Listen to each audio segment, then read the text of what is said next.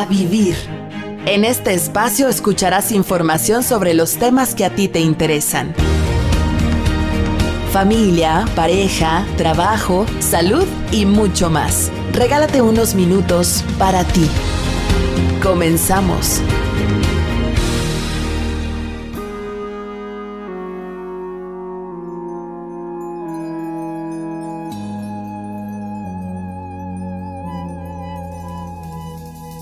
Cada lunes es una invitación a vivir y a vivir. El encuentro saludable, amoroso, armonioso, divertido y recíproco es lo que todo ser humano anhela a la hora de querer estar en pareja.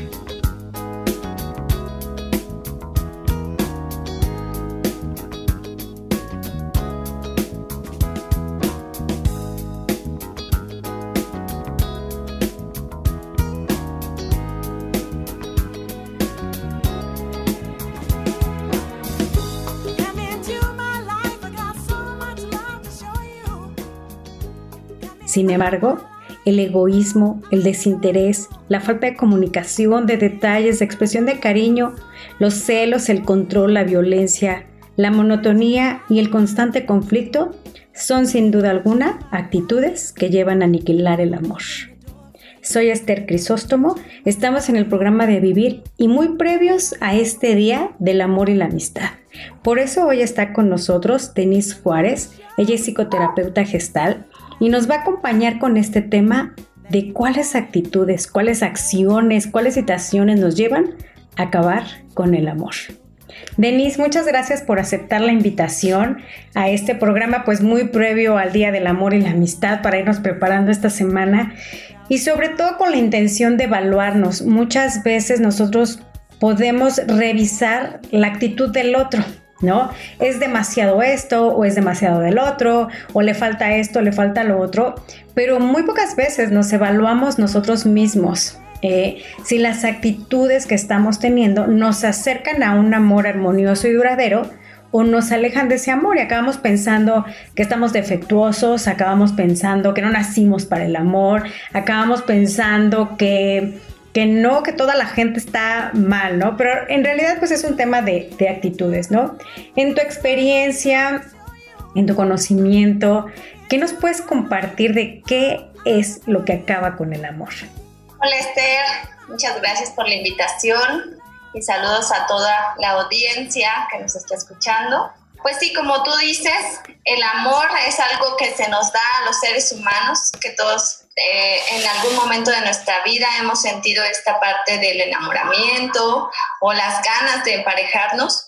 Sin embargo, existen varios aspectos que nos pueden llevar más allá de menguar el amor, pues ir terminando tanto con nuestros aspectos de autoestima, de autovalidación y, y asimismo también con el otro.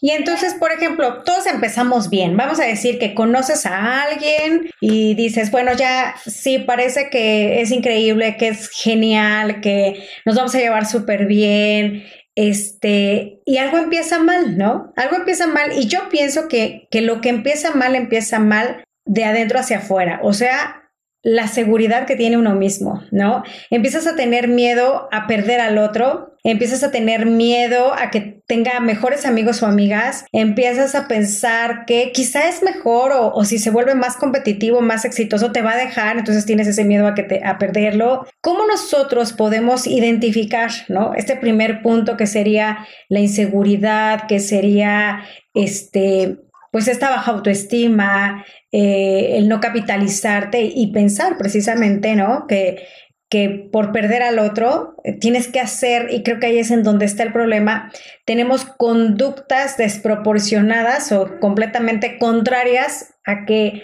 en lugar de que el otro se quiera quedar con nosotros, porque a veces decimos quiero que se quede, pues sucede todo lo contrario, ¿no? Claro que sí. Y como tú dices, tienes mucha razón. El amor empieza desde mí, desde lo que yo he vivido, desde mis experiencias, desde la niñez. ¿Y cuando cambia estas experiencias? Cuando nosotros hacemos contacto con nuestra propia inseguridad. ¿De dónde nace la inseguridad en una persona? Tiene que ver con las experiencias y situaciones donde empezó a crearse esa sensación de inseguridad y que ha ido creciendo a través del tiempo. El 90% de, las, de la seguridad se da desde la niñez, es decir, la relación que tuvieron tus padres, las primeras relaciones sociales y sobre todo esta parte que se crea que es lo que te dijeron que eres.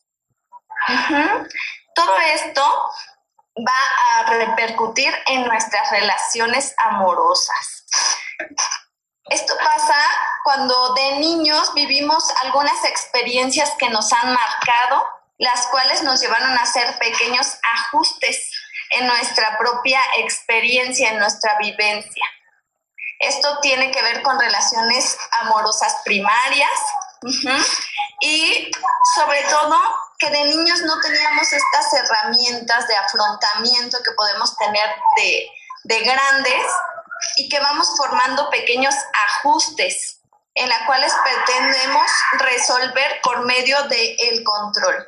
La inseguridad siempre trae a una persona a querer controlar a la pareja.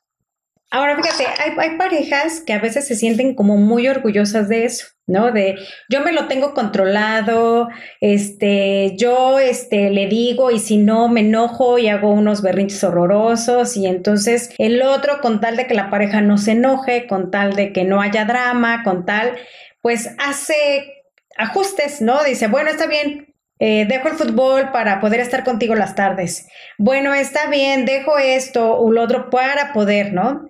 Y hace, hace, vamos a decirlo, hace estos ajustes, pero pensamos, o, puede pensar la pareja, lo tengo controlado, ella ya no va con sus amigas, ya no sale, ya no sale, él ya no hace estas actividades, pensamos que esa es la forma correcta de poder sostener una relación, pero al final no hay prisionero que ame la cárcel, ¿no? Y te cansa, te agota esa relación. ¿Cómo nosotros podemos evitar el control? Para iniciar tenemos que saber que el control se da desde nosotros. El control viene por arriba como una personalidad muy fuerte, este, aquel, aquella personalidad que se antepone, que se ve seguro, sin embargo, detrás de ese control siempre hay miedo, inseguridad y ansiedad. Es decir, eh, es, es importante para el que está controlando controlar todas esas situaciones en donde él se pueda sentir engañado, o que, se puede, o que puede ser abandonado. Esta es una forma de mantener más predecible las cosas. Como yo decía, el control se forma desde una inseguridad anterior. Este es el ajuste que le dio, que le dio herramientas para sobrellevar estas experiencias ante el mundo. Esto también se forma en hogares donde hubo mucho caos o pasaban cosas bastante impredecibles y con esto se logra quitar la incertidumbre. Lo vemos como un ajuste. Ahora, entre las... perdón, ahora por ejemplo, ¿cómo nosotros ya, como tú bien lo mencionas, ¿no? En la infancia tuviste un problema, vivías ese caos, poca afectividad, poca dedicación de tiempo, y dices, sí, creo que eso es lo que me está pasando a mí. ¿No? Este, creo que, que, es más grande mi miedo a perder, ah, incluso aunque no sea una persona agradable, aunque no sea una persona amorosa. Pero bueno, te conformas y dices, por lo menos tengo a alguien, así sea una relación negativa o una relación tóxica o desastrosa, ¿no? Y entonces aprender a vivir en libertad es aprender a darnos cuenta que nadie es dueño de nadie que compartimos la vida, no poseemos personas, compartimos la vida. Y al compartir esa vida, yo creo que la recomendación que, que yo veo inmediata sobre este punto del control es vete a terapia. Yo observo muchas personas que quieren un consejo de tres minutos, te ha pasado como terapeuta, que te pueden escribir por Messenger, que te pueden mandar un WhatsApp, que, oye, es que sí, sí es cierto, este, yo tengo eso, oye, ve a terapia. No es un tema de un consejo, porque al final es trabajar eh, todo un proceso de infancia o de adolescencia o de juventud que no se ha trabajado y que mientras no se trabaje, bueno, pues se va a seguir teniendo la misma carencia. ¿Cuál otra actitud tú consideras, aparte del control, que puede acabar con el amor? Pues entre las actitudes que yo considero puede ser esta parte de los celos, la falta de comunicación, el querer que el otro sea de tu pertenencia y sobre todo esta parte de la falta de responsabilidad de mis emociones, es decir, hacer sentir culpable al otro por lo que me está pasando a mí. Entonces, vamos a ver, por ejemplo, el de los celos eh, es, viene junto con pegado con el control, ¿no? Los celos es, eh, considero, cuando tú idealizas más al otro por encima de ti. O sea, es más guapo, es más inteligente, es más exitoso, es más, más, más, más, más. Entonces colocas tantas medallas sobre sí mismo que crees que cualquiera te lo puede quitar, ¿no? O sea, capaz se va al colegio, a un nuevo colegio y le gusta a alguien, eh, o a un nuevo trabajo, o lo que sea, ¿no? Es, es, esa idealización. Y los celos, dice la canción, que son mitad falta de sesos o mitad inseguridad, pero en realidad los celos yo creo que son una emoción muy natural humana, sin embargo se salen de proporción cuando se convierten en un problema, ¿no? A, mí me ha pasado, por ejemplo, tener una, eh, alguien que conocí que me decía que los celos que vivía eran totalmente desproporcionados. O sea, una cosa es que de repente sientas celos y respiras profundo y dices, bueno, este, está bien, ¿no? Me dice, pero tú mencionabas ahorita la culpa, las emociones, y entonces me decía esta persona, es que si yo le digo a mi pareja, ah, mira, este, la mueblería que estás buscando está como a cinco cuadras, pero en la esquina hay un hotel y te das la vuelta a la izquierda y ahí está la calle que te va a sacar. Y inmediatamente la pareja le decía, ¿y tú cómo sabes que ahí hay un hotel? Pues porque está en la esquina. No, seguramente, a ver con cuántos te fuiste. Y era acusarla todo el tiempo todo el tiempo. Seguramente andas con alguien, seguramente tienes otro novio, seguramente te gusta este, conoces todos los hoteles, o sea, era culpar al otro de tal manera que ese otro toda la vida se estaba defendiendo porque era acusado y ahí creo que entra un poquito esta parte de las emociones que tú mencionas, cuando no te haces responsable y el otro es culpable de todo lo que tú sientes. Por supuesto, es algo que le pasa a muchas personas no es algo aislado. Esta parte de los celos surge ante una respuesta natural de mis emociones de pérdida, el sentir que puedo perder a la persona querida, a la persona amada, al yo considerarla como propia, creo que esto tiene que ver con este eh, querer que la pareja siempre sea, me pertenezca, sea mía, nadie lo puede ver, este, cualquier cosa que pueda hacer la otra pareja surge como amenaza ante la persona que quiere controlar, ante la persona que necesita esta seguridad emocional. ¿Qué, qué, cuál sería la cura de esto? Yo creo que la recuperación de la confianza en la pareja también suelen surgir situaciones en donde se pierde esta confianza y donde la, la relación se vuelve conflictiva a través de esta, este pequeño incidente. También tiene que ver con la seguridad de sí mismo, es decir, el saber que soy, cuánto soy, cuánto valgo, que aunque tú estés cuidando a la otra persona, si la persona decide hacerlo no es por ti, sino por ella misma. Eso creo que cuesta un poquito de trabajo separar. Esta parte de la seguridad de sí mismo, de saber que el otro es una persona independiente de mí, que no tiene que ver sus decisiones con lo que yo soy, sino más bien tiene que ver con la persona que elige ser infiel o, traicionar, eso es muy importante. Y la otra sería reconocer el espacio vital que toda pareja debe tener. Es decir, poder reconocer que la otra persona también tiene eh, ojos, que puede estar viendo, que puede salir, que puede hacer todo lo que esta persona es libre de hacer y que no por eso tiene que ver con si me va a engañar, si va a estar con otra persona. Como ir Perdón, ahora yo creo que ahí en el tema de los celos eh, suceden dos cosas importantes, ¿no? Dicen que los celos no son inseguridad, sino que es miedo, miedo a perder al otro. Y hay una frontera, vamos a decirlo así, muy delicada o muy delgada entre tú eres libre, tú puedes hablar con quien tú quieras, puedes, porque eres libre, o sea, estás porque quieres estar y somos pareja porque queremos ser una pareja, pero no te voy a revisar ni el celular, ni la cartera, este, ni vigilar, ni corretear, ni perseguir, ni cuestionar porque eres un individuo o individual libre, ¿no? Y lo podemos ver como un ideal. Y me gusta mucho cuando mencionas, pues es un proceso de confianza es un tema de confianza y tú eliges a quién le vas a tener confianza, porque honestamente no toda la gente es digna de tu confianza. ¿No? O sea, no toda la gente. Hoy los medios interactivos, las redes sociales, el Internet, nos han acercado a una sensación de intimidad, de, ah, lo voy a mandar a un messenger y nadie se va a dar cuenta y nadie se va a enterar porque es un sentido de privacidad.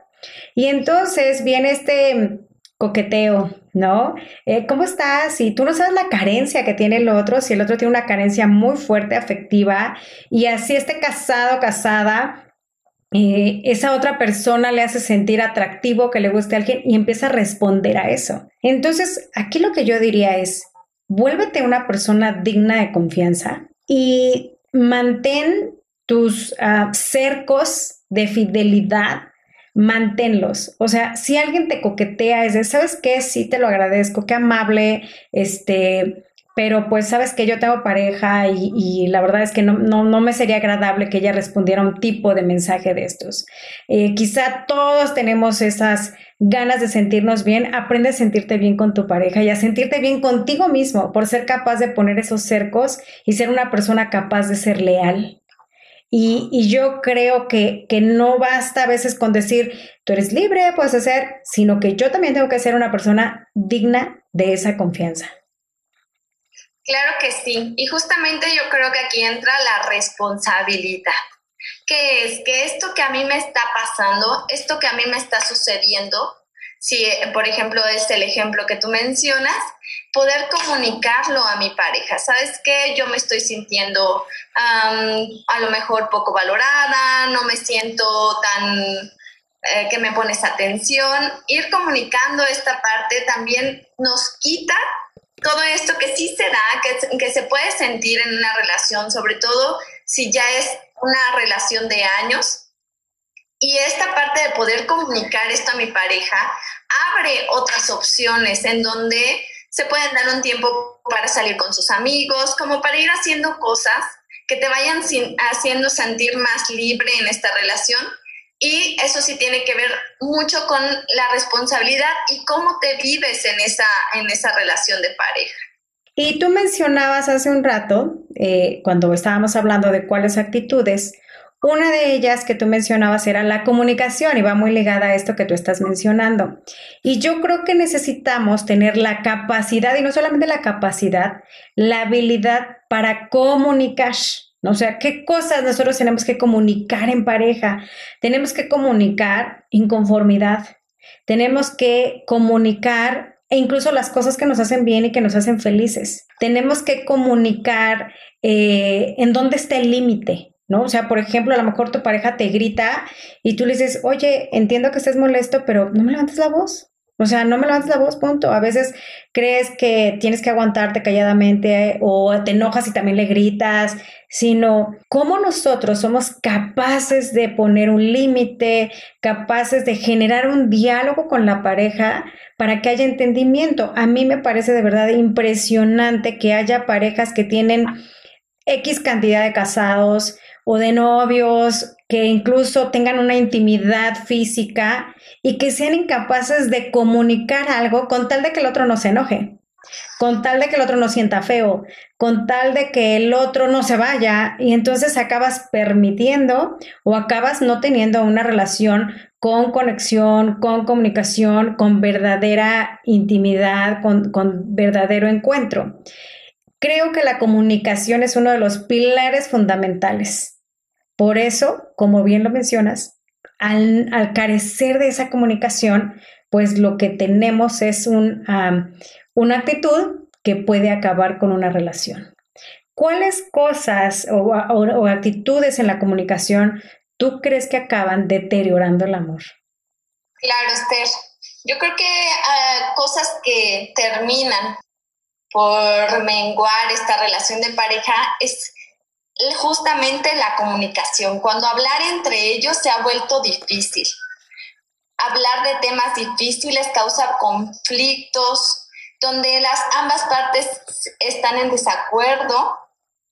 Cuando se quiere convencer al otro de que tenemos la razón, inclusive cuando ya se evita hablar, porque sabes que esta eh, eh, plática va a terminar en pelea.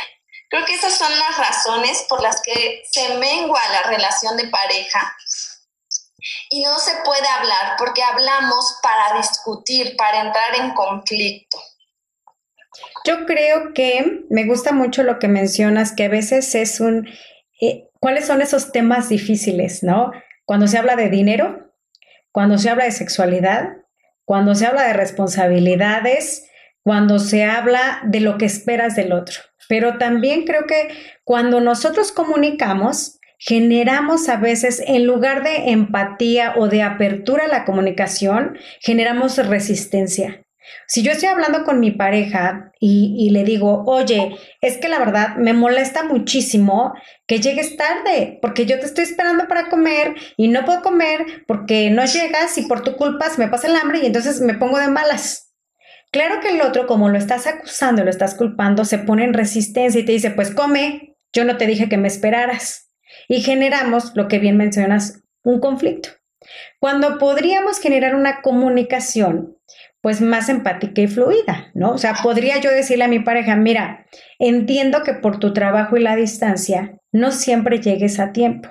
A mí me gustaría que llegaras a tiempo para comer, pero si no se puede, no hay ningún problema. Yo voy a empezar a comer para que no me sienta molesta por no haber comido. ¿Te parece que cuando tú llegues podamos comer juntos y cuando no, pues no te espere para comer. O sea, es como entre te entiendo, genero un acuerdo y te expreso mi inconformidad. Pero, pero bien lo dijiste tú en la comunicación, a veces yo siempre quiero tener la razón y el otro tiene que llegar a tiempo y si no es porque no le importo, porque no esto, porque no lo otro. Entonces el tema de comunicación merece toda una hora de, de programa, pero sin duda alguna sí es un factor determinante para que el amor se acabe, porque a veces la gente espera que el otro sea divino.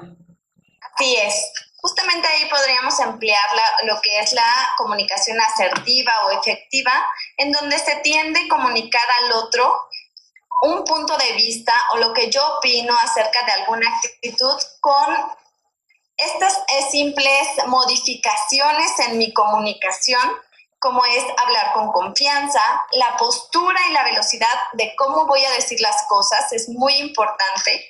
Este lenguaje corporal que esté afirmando mis sentimientos y mis pensamientos y sobre todo hablar sobre mi experiencia, lo que yo estoy sintiendo. Muchas veces tendemos a decirle al otro, es que tú me haces, es que me hiciste sentir, y eso genera en el otro, como tú decías, una resistencia más allá que entienda lo que me está pasando. A veces también hablamos sin claridad y, con enredos, justamente por este miedo de pelear. Y pues no hay que esperar que el otro adivine lo que yo estoy pensando, hay que ir al grano. Ahora, también es muy importante honrar su autonomía y respetar la contraparte, es decir, enseñarnos a escuchar, ya que tendemos a siempre querer tener la razón, a interrumpir, a no querer llegar a una solución, sino simplemente querer atacar al otro y esto mengua esta comunicación. Hablar sobre mí evita suposiciones ya que habla sobre lo que yo siento, lo que a mí me pasa, lo que cuando tú haces eso, a mí me pasa esto. Es decir, hacernos responsables de nuestros sentimientos y de nuestras sensaciones acerca de la conducta del otro, ya que el otro no nos hace, el otro hace. Y fíjate que así como lo mencionas, me parece excelente, el otro no nos hace, hace. Y tú eliges qué permites qué entra en negociación y a qué dejas de darle importancia. Porque la gente finalmente tampoco viene hecha a nuestra medida, ¿no? Entonces tú puedes decir, bueno, ok, la verdad es que sí le fascina el fútbol. pues ya no le des importancia. O sea, al revés, prepárale una botana, este, aprovecha para hacer otras cosas y resta la importancia porque no todo, la, otra persona no tiene que acceder a todo. O sea, a lo mejor hay cosas que le voy a decir, sabes que esto sí para mí es inadmisible, que cuando te enojes pierdas el estilo y, y, me pegues de gritos o me insultes, eso sí es inadmisible y ahí sí te voy a poner un límite. Habrá cosas que son negociables, ¿no? Y dices, bueno, pues un tema de horarios, un tema de responsabilidades, un tema de muchas cosas. Pero habrá otras que tenemos que dejar pasar, porque igual hay personas o hay parejas que todo lo tienen que meter bajo la lupa. Y entonces dices, qué flojera que, que estés bajo la lupa todo el tiempo. ¿Y por qué hiciste? ¿Por qué dijiste? ¿Por qué hablaste? ¿Por qué te lo ¿Por qué? A veces hay que dejar pasar cosas y decir, bueno, tiene que ver con el otro, es con sus gustos, con su individualidad, con lo que le gustaba de chiquito, de chiquita, o sea, e incluso hasta divertirte con eso o sumarte a esa diversión en lugar de que se convierta en conflicto. Vamos a ir a una breve pausa Estamos hablando sobre las actitudes que acaban con el amor, como el control, los celos, la falta de comunicación, el no responsabilizarte de tus emociones. Estamos con Denise Juárez, ella es psicóloga, terapeuta gestal y nos está compartiendo su conocimiento en este tema. Recuerde que estamos en A Vivir y regresamos en un momento. Quédate en Box FM. A Vivir.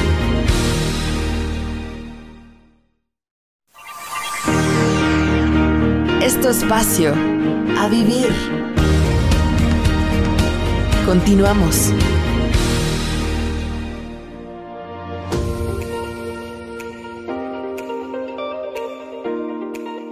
Agradecemos que nos siga acompañando en este programa de A Vivir, en donde estamos hablando de cuáles son algunas actitudes que acaban con el amor. Y bueno, pues quizá todos ya las conocemos y las podemos enlistar y decir, sí, claro, los celos, el control, eh, quizá la falta de un proyecto. Sin embargo, mencionábamos al principio del programa, lo más importante no es evaluar a nuestra pareja, sino evaluarnos a nosotros mismos, porque quizá quien está generando estas actitudes, pues podemos ser nosotros mismos.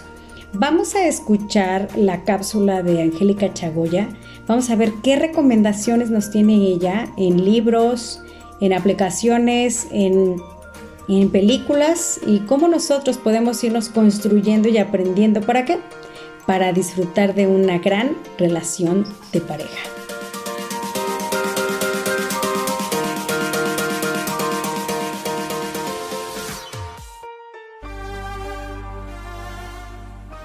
Hola Esther amigos de Vivir.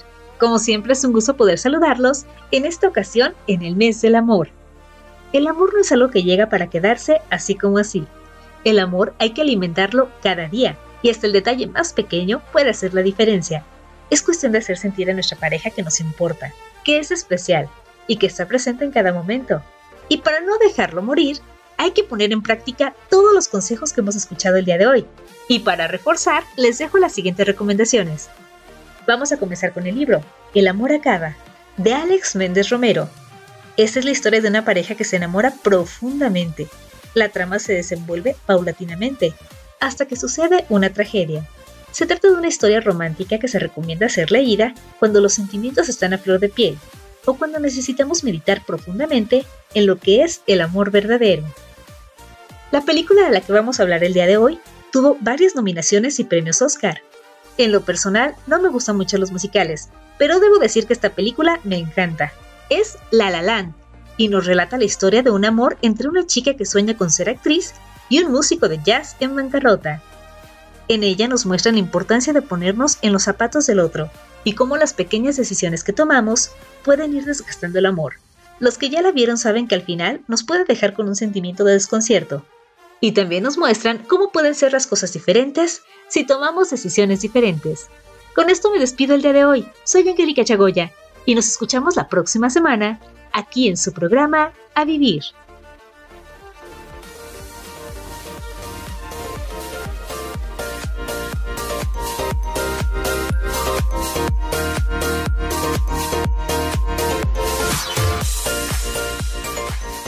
Denise, estábamos platicando sobre estas actitudes que nos llevan a a poder, o en lugar de construir una buena relación, pues acabar con esa relación.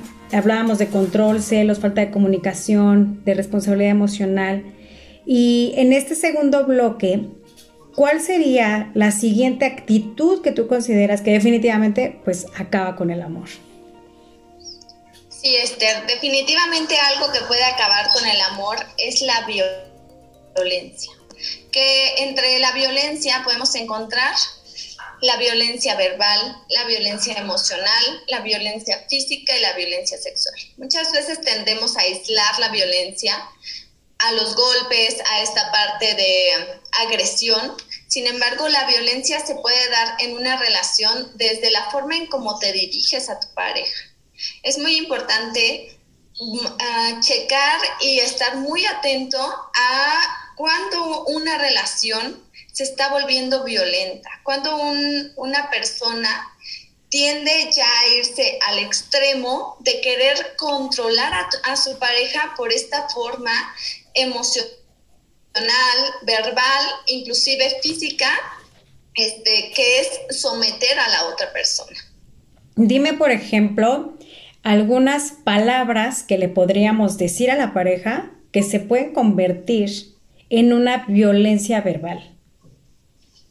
Algunas de las frases que utilizan las personas para hacer sentir mal a la otra persona es sobre todo ocurre en esta parte de querer intimidar a la pareja o de querer hacerla menos. Tiene que ver con todas estas frases que hablan sobre no vales, eres una mantenida, no puedes hacer nada sin mí, em, eres una tonta o eres un tonto, Ajá, como estas partes, inclusive aquí tiene que ver todo lo que es de eres una zorra, te vistes como zorra, o em, en el caso de las mujeres, que también tiende a haber violencia por parte de las mujeres, no es un caso aislado solamente en los hombres, como esta parte de ah, no seas joto, ajá, como tender a hacer a la otra persona o acusar a la otra persona en la parte de su autoestima, querer bajar el autoestima de la otra persona.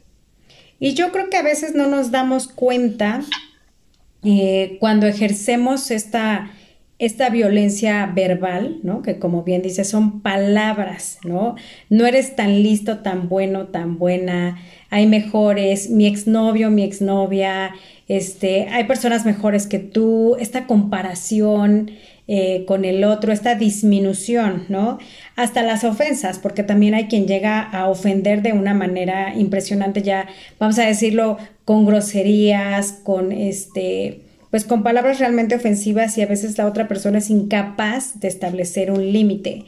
Ahora, si hablamos de la violencia física, ¿no? A veces eh, em, la violencia, por ejemplo, es cualquier contacto con la intención de generar un daño, pero y sin importar la intensidad, porque a veces hay quien dice, nada más la jalé así, solo le di un empujoncito, o sea, como disminuyendo el tema de la violencia, pero pues es violencia, ¿no? Sí, es muy importante reconocer que la violencia en pareja lleva consigo un ciclo, que es el ciclo de la violencia que sucede en tres etapas.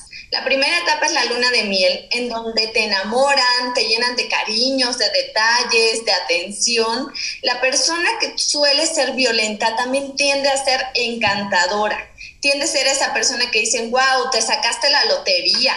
Y después viene la segunda etapa, que es donde crece la atención. Ahí empiezan a ver lo que haces mal, empiezan a señalarte, a humillarte y a quererte controlar te empiezan a decir tu familia no te quiere, ¿por qué sigues con ellos? A querer como llevarte a aislarte solamente a que, a que te encuentres con ellos. Y en la tercera etapa es la explosión, en donde todas estas amenazas emocionales como miradas amenazadoras, agreden a tu mascota, empiezan a, amenazarte con armas, como toda esta parte donde surge la verdadera violencia o la verdadera agresión hacia tu persona. Se da toda esta agresión verbal e incluso puede ser agresión física, golpes, empujones, quererte ahorcar, entonces hay que tener mucho cuidado. El problema de que sea un ciclo es que después de que cumple con estas tres, eh, eh, con estas tres partes del ciclo, vuelve a empezar. Entonces, después de que el, el agresor ya golpeó, ya explotó, viene de nuevo la luna de miel en donde te dice, perdóname, discúlpame, me equivoqué, y se vuelve a cumplir este ciclo, te vuelve a enamorar y vuelve una vez más a acumular tensión, a explotar, y es un ciclo que no termina. Y yo creo que por eso, a veces quien lo ve desde afuera, ¿no? Te dice, oye, pero ¿Cómo es posible que no te des cuenta que estás siendo violentado? Y es porque te quedas como con la parte linda, como con la parte bonita, esa parte que te conquistó y que te cautivó, y que dices, no, no puedo creer que me ha dejado de querer, no, no puedo creer que, que ya no hay amor, es que sí me ama, solo estaba enojado, sí me ama, solo que pues algo le molestó y lo sacó de sus casillas, ¿no? Y acabamos justificando. Y también tiene que ver con esa parte, ese ciclo que tú mencionas en el que te convencen y bueno, otra vez, bueno, ese ciclo hace que te mantenga cautivo en esa violencia. ¿Por qué? Porque la autoestima ya bajó, porque la resistencia ya está, porque el apego ya está consolidado y entonces cuesta muchísimo más trabajo a una víctima de violencia salir de esa relación. Sin embargo, tristemente, ¿por qué acaba con el amor? Porque muchas veces el que se da la vuelta y se va no es el violentado, es el violentador. Y con eso culmina con su último acto de violencia. Ya que acabé contigo, entonces, pues te dejo y te abandono por alguien que se quiere, que se aprecia, que se valora y ahí va otra vez con ese ciclo para acabar con esa persona. Entonces, por eso creo que tenemos que ser muy cuidadosos y cuidadosas y tener pues bien alerta nuestros sentidos, nuestra autoestima para identificar en qué momento, situación, moda y forma podríamos estar permitiendo la violencia permitiendo que nos hablen mal, que nos digan cualquier comentario y que no lo tomemos como, ay, está bromeando, así habla. Creo que tenemos que estar más alerta nosotros a identificar qué es violencia para no permitirla. Claro que sí, creo que esa es la parte más difícil, el reconocer que estamos siendo violentados porque tendemos a justificar al otro y cierto modo minimizamos todas estas eh, situaciones, todas estas conductas en donde llevamos a justificar al otro, en donde llevamos a, dejar pasar, dejar pasar, dejar pasar y desafortunadamente en algunos casos pues sí eh, se ha perdido la vida, ha pasado a, a, situaciones mayores en donde es muy importante estar alerta cuando estás siendo violentado, cuando estás siendo violentador y hacerte responsable de eso. Fíjate que en algunas ocasiones, en algunas conferencias que he tenido, les he mencionado que en cualquier tipo de relación, o sea, ya sea de pareja, con tus hijos, eh, con quien sea, el respeto debe de ser como la base fundamental. Y, y, les he dicho que tenemos que identificar incluso palabras, ¿no? Por ejemplo, yo no le puedo decir de cariño a alguien, ay, qué tontita eres, porque la palabra tontita no es una palabra ni afectiva ni de reconocimiento, es una palabra ofensiva. Así la diga en diminutivo y en un tono de voz amigable es una palabra ofensiva. Y muchas personas se han defendido, o sea, estás en la conferencia y casi levantan la mano y brincan y te dicen, no, pero yo de verdad se lo digo de cariño. Y eso es parte de nuestra cultura y es lo que tenemos que, o en lo que tenemos que poner énfasis. No puede ser parte de nuestra cultura la violencia. Erradica esas palabras ofensivas en una frase de reconocimiento o de afecto. Tú no le puedes decir a alguien tontito, mencito, de cariño, porque es una palabra ofensiva. Y entonces tenemos que aprender a levantar esa antena cuando educamos a nuestros hijos, porque si no esa hija o ese hijo, cuando tenga una pareja y le diga qué tontita eres, va a decir, ah, me lo dijo de cariño. Y no se va a dar cuenta que es una palabra ofensiva. Entonces creo que la erradicación de la violencia en la pareja empieza en la forma como nosotros nos dirigimos a nuestros hijos y como nos dirigimos en pareja en frente de nuestros hijos, con cuánto respeto nos hablamos, con cuánto reconocimiento, con cuánta admiración, con cuánto cariño, con cuánta dedicación y con tanta devoción, eso va a marcar una diferencia enorme para poder erradicar la violencia. Claro que sí, Esther, todo viene desde nuestros aprendizajes primarios. Si yo vivía en un lugar donde se fomentaba la violencia, donde yo observé la violencia entre mis padres, claramente para mí va a ser normal vivirla en, mis relaciones de pareja.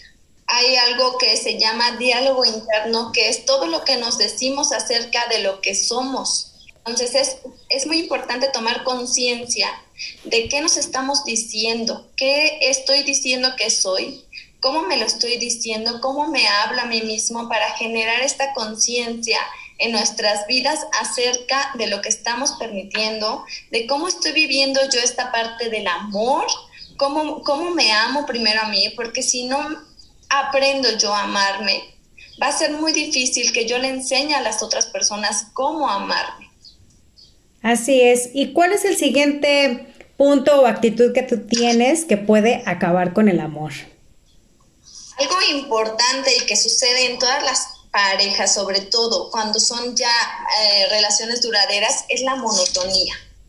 La falta de pasión, eh, como esta parte de querer llenar el vacío que antes sí había, toda esta parte que se dio al principio de nuestra relación, todo lo que vivimos bonito y que ahorita, gracias a un agotamiento físico, a la falta de motivación, a intereses individuales diferentes y por causas externas, suele suceder en las parejas como este acoplamiento, ya no es lo mismo que hace 10 años que te conocí. Y fíjate que cuando hablamos de monotonía, creo que vale mucho la pena que de repente hagamos una lista de cuáles cosas hacemos rutinariamente, ¿no? Cuando me despido, cuando llega, cuando comemos, cuando nos vemos por la tarde, ah, llega, vemos una película, cenamos, o sea, a veces entramos en esa rutina. Entonces, no se trata de que todos los días haya algo, eh, ah, hoy no, hoy sí esto, hoy no cenamos, hoy, o sea, no se trata de vivir,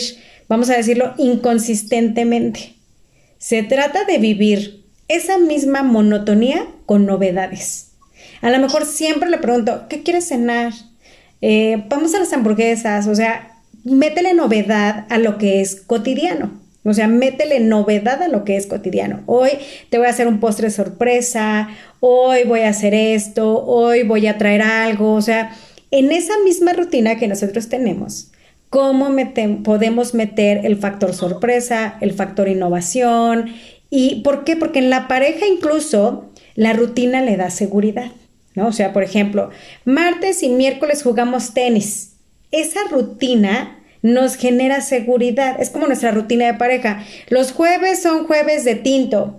Los lunes son lunes de no nos vemos y cada quien se aplica en sus cosas. Entonces, esa, a menos que estés casado, no es opcional, pero es muy, muy saludable la rutina en la relación de pareja pero es totalmente perjudicial la monotonía. Cuando no hay emoción, bien decías tú, me encantó la palabra que utilizaste, cuando se te acabó la pasión, cuando se te acabó el gusto por el otro, cuando, ay, otra vez, cuando ya cuenta el mismo chiste y dices, ay, yo me lo habías contado, ay, otra vez, ay, ya invéntate otro, este, entonces, a lo mejor soy una persona que cuenta muchos chistes, bueno, pues búscate unos nuevos. A lo mejor soy alguien que me encanta ciertas aficiones, bueno, pues integra otras nuevas. ¿Para qué? Para que en esa rutina haya novedad. Claro que sí. Yo creo que aquí interviene mucho la creatividad y sobre todo esta parte de reconocer que yo me estoy sintiendo rutinario, que a mí me está faltando cierta emoción en la relación de pareja, puesto que eso nos puede abrir a solucionarlo.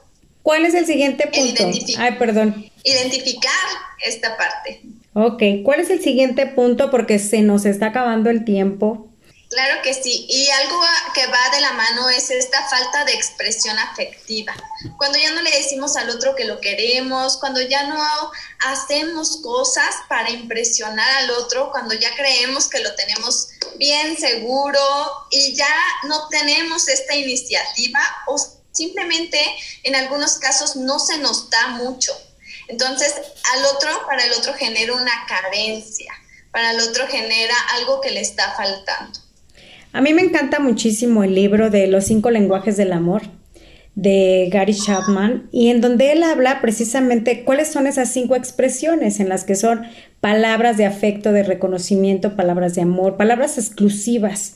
Porque a lo mejor a un amigo le dices, ay, este, amigo, te quiero, pero a quien tú amas le dices, te amo. Eh, son palabras exclusivas, ¿no? Incluso la forma de decirlo, como quien le dice osito, como quien le... Nadie más le puede decir así porque es una palabra exclusiva. Eh, no solamente las palabras, si hay personas que dicen, no, pero yo no soy así, no soy de andar diciendo palabras, pues vuélvete una persona así, porque a todos nos gusta que nos hablen bonito, ¿no? Seamos hombres o seamos mujeres.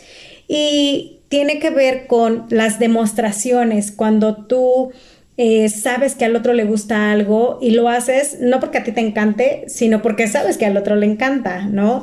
Eh, algunas cosas que las acciones, el estar comprometido, creo que dentro de esta demostración de amor tiene que ver el compromiso. Algo que acaba mucho con el amor es la falta de compromiso. Cuando casi, casi, casi no queremos que nadie se entere que andamos con esa persona, eso es una evidente falta de compromiso. Porque, mira, a lo mejor cambias de foto de perfil 100 veces al año, pero tienes esa capacidad de comprometerte con la persona con la que estás y no vivir anónimamente toda la vida porque no sabes si vas a cambiar o no, entonces pues mejor vivo anónimamente. Y creo que esta expresión afectiva tiene que ver también con ese compromiso. Creo que aquí intervienen dos cosas muy importantes que me, que me hiciste darme cuenta que una de ellas es aprender a dar, a darle al otro lo que le gusta. A lo mejor a mí me cuesta un poquito de trabajo ser cariñoso, ser detallista, sin embargo a la otra persona sí le gusta. Entonces tenemos que aprender a ceder, a darle al otro también lo que necesita. Y otra cosa muy importante es recibir. Muchas veces queremos que el otro nos haga rosas y así, así, así, y es como nosotros decimos, y el otro hace cosas para hacernos sentir bien, pero no son las que yo quiero, la que, lo que yo esperaba. Entonces tenemos que aprender que a lo mejor que el otro se levante temprano, me haga un desayuno o me sorprenda con ciertos detalles que a lo mejor no son como yo los quería, como yo los esperaba, pero sí es su forma de demostrarme amor. Eso es, creo que es importante, estar muy al pendiente de poder recibir lo que el otro me puede dar conforme a sus posibilidades. Y ser agradecido, ¿no? Porque a veces nos podemos sentir príncipes y princesas y decir, pues mínimo, ¿no? Pues esto es lo que merezco y merezco más. Y a veces incluso a la pareja le vamos subiendo como la rayita de, y ahora quiero esto, y ahora quiero esto, y ahora quiero esto para sentirme amado. Y el otro en su necesidad de que te sientas amado, bueno, pues ya se perdió el objetivo y la proporción de la relación de pareja por estar esperando siempre, ¿no? Por eso yo creo que la relación, pues definitivamente tiene que ser recíproca. Así es. Oye, pues muchas gracias por haber aceptado esta invitación. Este programa se va así de rápido. Eh, me encantó cómo pudimos llevar eh, el diálogo y la dinámica. ¿En dónde te pueden encontrar nuestros radioescuchas para una terapia que ya se dieron cuenta que la necesitan? Gracias, Esther. Gracias por la invitación. Bueno, yo soy Denise Juárez. Me pueden encontrar en mi Facebook como psicóloga Elaine Juárez o en mi Instagram como eh, sic-deni Juárez-bajo. Y me encuentro en Morelia, tengo mi consultorio en Paraguay número 355 en la colonia Las Américas.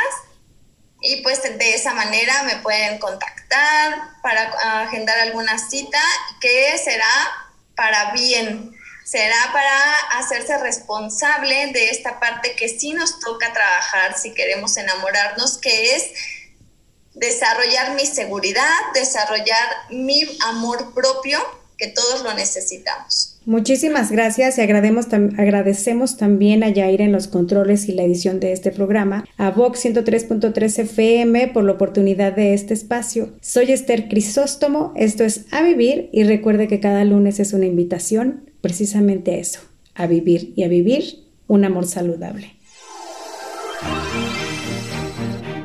Esperamos que la información y experiencias que te hemos compartido sean útiles en tu vida.